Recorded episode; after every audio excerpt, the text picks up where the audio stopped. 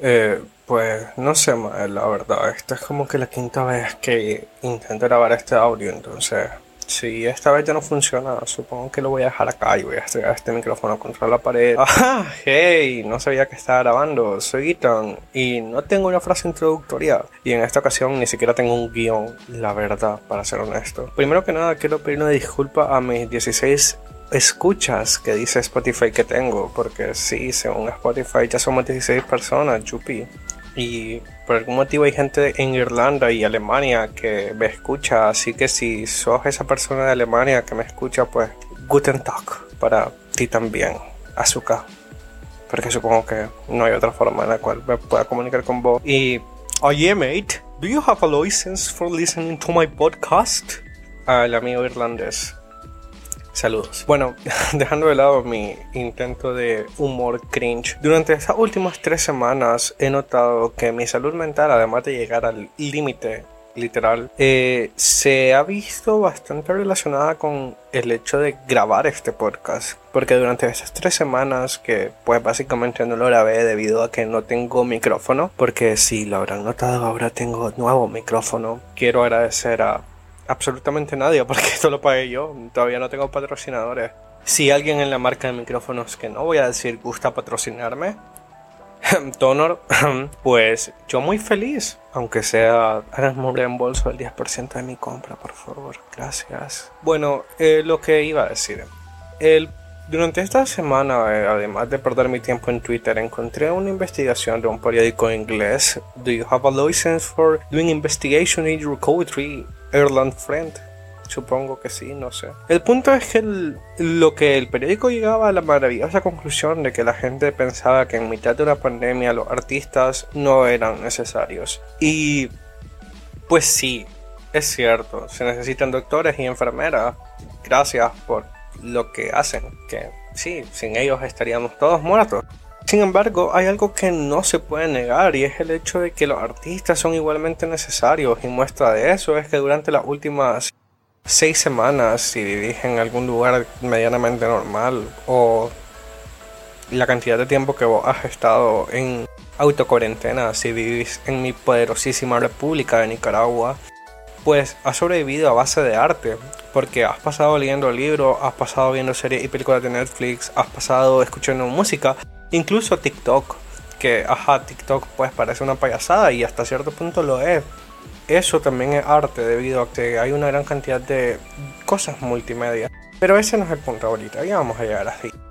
Ah, el punto es que los artistas son necesarios para la supervivencia de la humanidad y en mi opinión personal lo que nos hace humanos realmente, más allá del hecho de que ajá pensamos y monkey goes brrr, pues sin el arte no seríamos seres humanos. Probablemente sin el arte vos ya hubieras vuelto loco durante esta cuarentena. Porque supone lo siguiente, te dicen te vamos a dar 5 millones de dólares y pasas durante 60 días sin contacto con ningún otro ser humano y no puedes ver Netflix, no puedes escuchar música y no puedes leer libros. Probablemente durante el primer o el segundo día ya vas a estar completamente loco. Es imposible, los seres humanos no solamente estamos hechos para el contacto social, sino también estamos hechos para documentar dicho contacto social, porque al final del día, a la postre, las artes no son más que la forma en la cual nosotros documentamos nuestros sentimientos y cómo nos relacionamos con nosotros durante ciertos eventos especiales. Sí, esa es mi definición de arte, supongo. El punto aquí es el siguiente, y es que necesitamos de los artistas y durante esta cuarentena incluso necesitamos aún más de los artistas. Porque todo eso que vos has pasado haciendo que ha permitido que no sucumbas a la locura y que no te hundas en el pánico que los medios de comunicación y desinformación en ocasiones gustan consumirnos, pues básicamente gracias al arte. Porque Netflix, incluso esas series malas que la verdad es que no entiendo muy bien cómo es que lograron pasar de la primera temporada, como 13 Reasons Why o Friends, si sos una persona blanca y te gusta ese humor, no lo sé, ah, pues son arte. Incluso, o sea, en ese producto multimedia hay directores de cámara torturando cámaras, ingenieros de sonido, torturando instrumentos musicales, guionistas.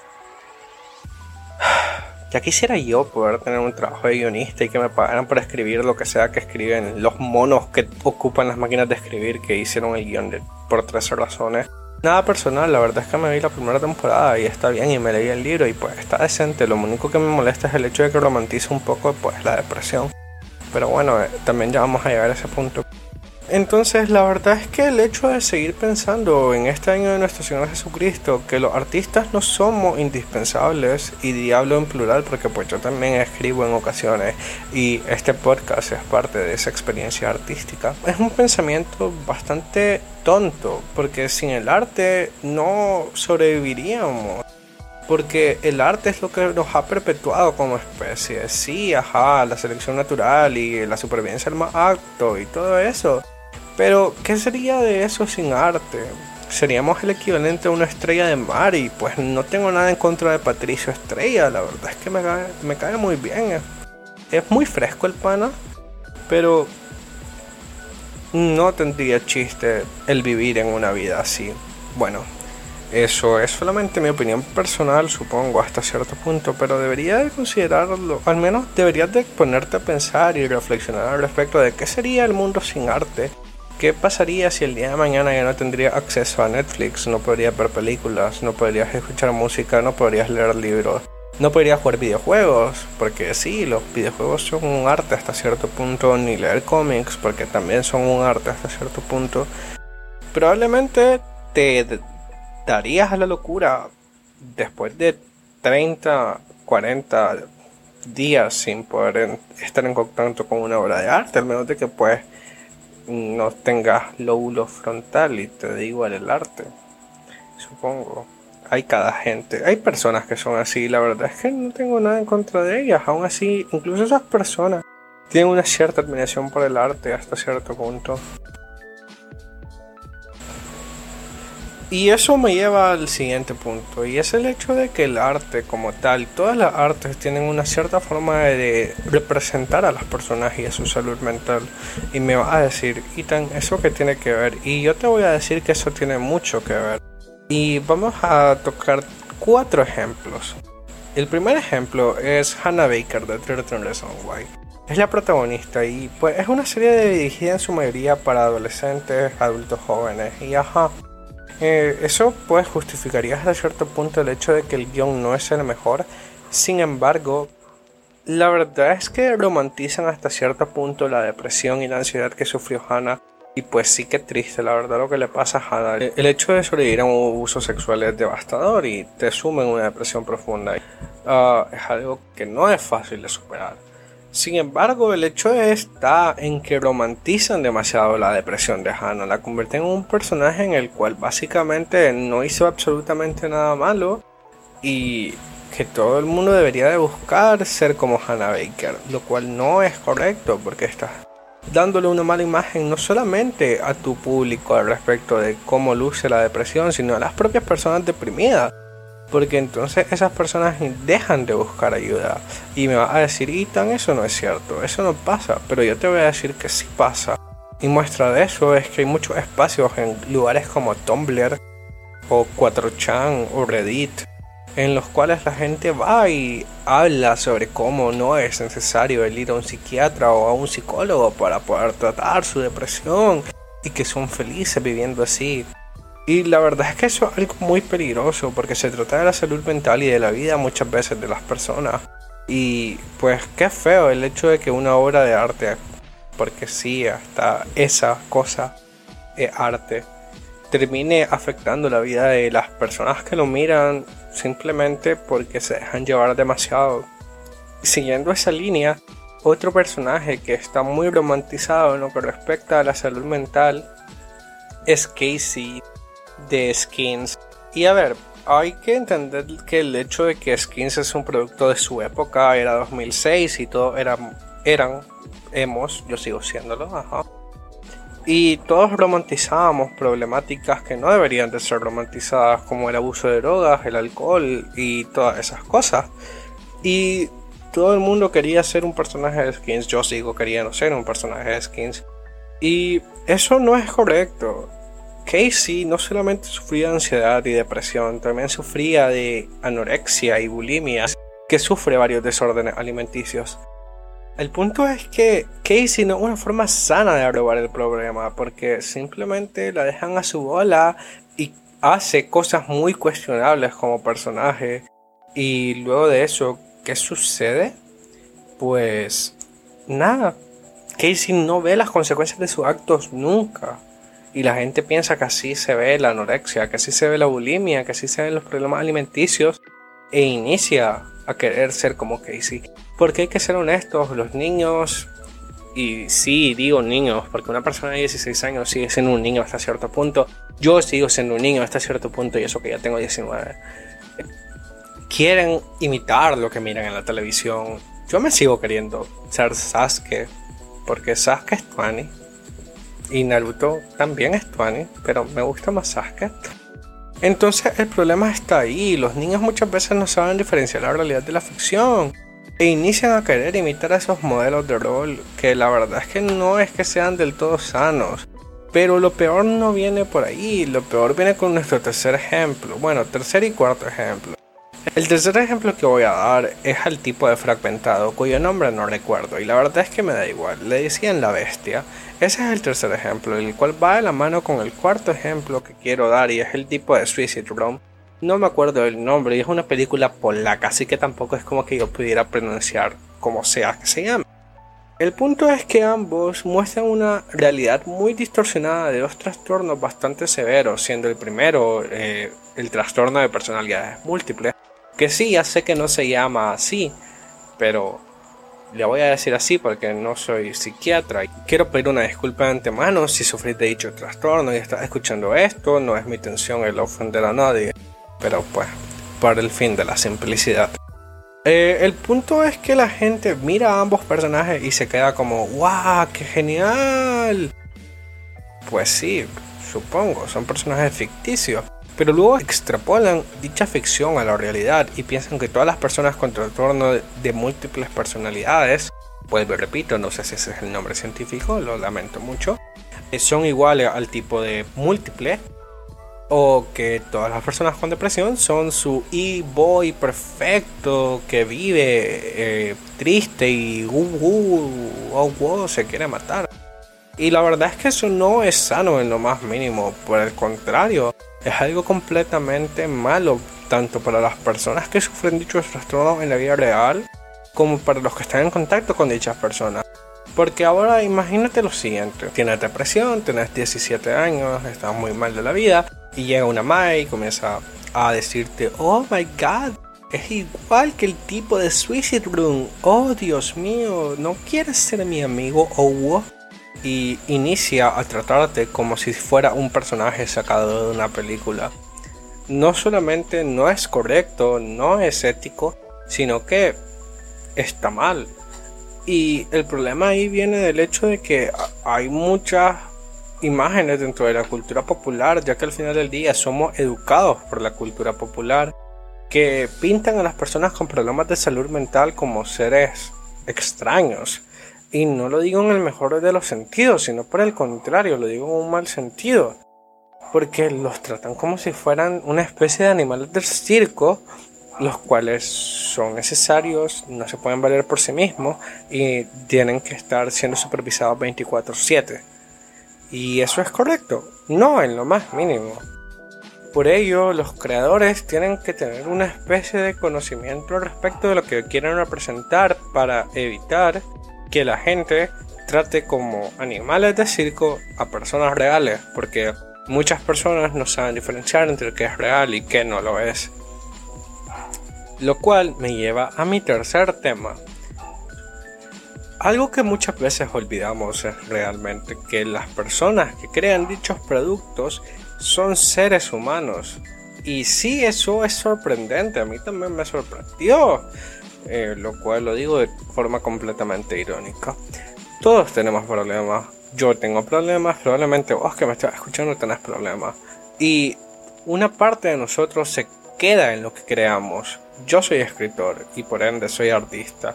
Y tengo una gran cantidad de amigos que también son artistas. Y en eh, cierta ocasión que yo hablaba con una de mis amigas más queridas, le comentaba que en ocasiones sentía que el arte conllevaba sufrimiento. Debido a que al final del día yo personalmente, y creo que no soy el único, creo mis mejores obras cuando más mal me siento. Y algo que he visto es un patrón que veo repetirse no solamente en mí, en artistas pequeños, sino en muchísimos grandes artistas. Un ejemplo, y eso me lo puede certificar otra persona, la cual aprecio bastante, la cual sabe mucho sobre el tema. Vincent Van Gogh, Vincent Van Gogh, lo siento, no sé hablar danés. Él es el creador de una de las escuelas de arte más, bueno, no es el creador, pero sí es el ya entienden, eh, formaba parte de una de las escuelas de arte más importantes de los siglos actuales. El punto es que Van Gogh sufría desorden bipolar de la personalidad. Vuelvo, repito, lo lamento si ese no es el término, yo lo sé, pero para dejarlo simple y porque todo el mundo lo conoce con ese nombre, lo voy a mencionar así de antemano, disculpen. El punto es que Van Gogh, sus mejores obras vinieron del dolor y de la tristeza en sentirse insuficiente debido a que desgraciadamente Van Gogh solamente vendió una sola pintura en toda su vida. Muy triste, demasiado triste, la verdad es que él se merece todo lo bueno del mundo. Lo quiero mucho, espero que esté bien donde sea que esté. El punto es que la mayoría de sus obras son fruto de esa tristeza, de sus episodios de depresión, de sus episodios de hipomanía, y Van Gogh no era el único. otro de los artistas que creó sus mejores obras cuando estaba en sus peores momentos fue Francisco de Goya, creando Cronos comiéndose a sus hijos. Probablemente la reconozcas como esa pintura creepy que a veces ves en internet. Goya hizo esa obra durante la etapa final de su vida. Durante ese tiempo Goya estaba a punto de quedarse ciego y se sentía muy mal, obviamente. Digo, si yo me voy a quedar ciego, yo también me sentiría muy triste. Y pues dibujó a Cronos comiéndose a su hijo. Bueno, yo hubiera escrito algo triste, supongo, no dibujado a un ser sacado del averno comiéndose a su pobre hijo. Pero cada quien hace lo que quiere. El punto es que las mejores obras de Goya están hechas en las paredes de su última casa, eh, casi ciego y representan justamente la desesperación y la tristeza que Goya sentía. Entonces sus obras nos transmiten también dicha desesperación y dicha tristeza. Otro ejemplo sería serían tres películas y creo que con esto voy a cerrar el programa del día de hoy. La primera de esas películas es Lost in Translation de Sofía Coppola Sofía Coppola es la hija del el director del Padrino y pues eso básicamente es una de las mujeres más influyentes en el cine. Ella estaba casada con un tipo llamado Spike Jones. Spike Jones eh, se divorció de ella y posteriormente dirige Hair. Y hay una tercera película que absolutamente no tiene nada que ver con esa relación, esa historia de amor, por decirlo, por llamarlo de alguna manera, que es Mariachi Story Mariachi Story es dirigida por Noah Baumbach. Bueno, el punto aquí es el siguiente. Las tres películas tienen algo en común. Y es el hecho de que Scarlett Johansson eh, interpreta a la esposa de los directores, o a la propia directora en el caso de la película de Coppola, durante su relación. Y no lo digo en broma. Sofía Coppola es mucho más joven que Spike Jones, muchísimo más joven. Y Lost in Translation va justamente de eso. Scarlett Johansson es una mujer muy joven que inicia una relación con este tipo que es interpretado por Bill Murray. Y básicamente es la relación de Coppola con eh, Jones. Posterior a eso, en Hair, Jones narra cómo fue que terminó con Sofía a través de la partida y el personaje de Samantha que es de nuevo Scarlett Johansson pues básicamente la forma en la cual él inicia a aceptar dicha pérdida y por último en Marriage Story Noah Bombach literalmente es la historia de su divorcio dato curioso ese tipo también dirigió Madagascar 3 lo más buscado y el único motivo por el cual dirigió Madagascar 3 fue porque necesitaba el dinero para poder pagar lo que hace de su divorcio Así que pues sí, por eso es que después escribe Mariachi Story. Bastante radical el cambio. ¿A dónde quiero llegar? los creadores también tenemos problemas mentales en muchas ocasiones. Todos tenemos problemas, mayores o menores. Y como creadores en ocasiones dejamos parte de nuestros problemas psicológicos, mentales, físicos incluso en ocasiones dentro de nuestras obras. Y cuando la gente consume dichas obras, ya sea para mantener ellos mismos su propia salud mental en orden, terminan reproduciendo lo que nosotros plasmamos en esa obra. Por lo cual esto, más que un call out a mi audiencia, es un call out a los creadores para que seamos consecuentes al momento de crear personajes y evitemos la romantización de conductas nocivas en dichos personajes. Además, si quieren verlo, pueden ser un círculo vicioso, ya que muchas veces los espectadores nos convertimos en creadores debido a la influencia de alguien más. Eh, entonces, como consumidores, consumimos algo que inicia a crear estigmas y posterior a eso, cuando nosotros creamos nuestros propios productos, reproducimos dicho estigma, lo cual se, pues, es un círculo vicioso, vuelvo repito. Y la verdad es que no sé cómo cerrar esto muy bien. Tampoco sé si lo que dije tiene alguna coherencia. Probablemente no la tenga. Y escuchaste 25 minutos de una persona deliberando pero supongo que es así. La próxima semana ya regresamos con la programación habitual, que voy a hablar al respecto de los videojuegos y su cinematografía, porque sí, los videojuegos tienen cinematografía y nada más. Ah, muchas gracias por esperarme, espero este episodio les haya gustado y nos vemos en la próxima. Chau chau.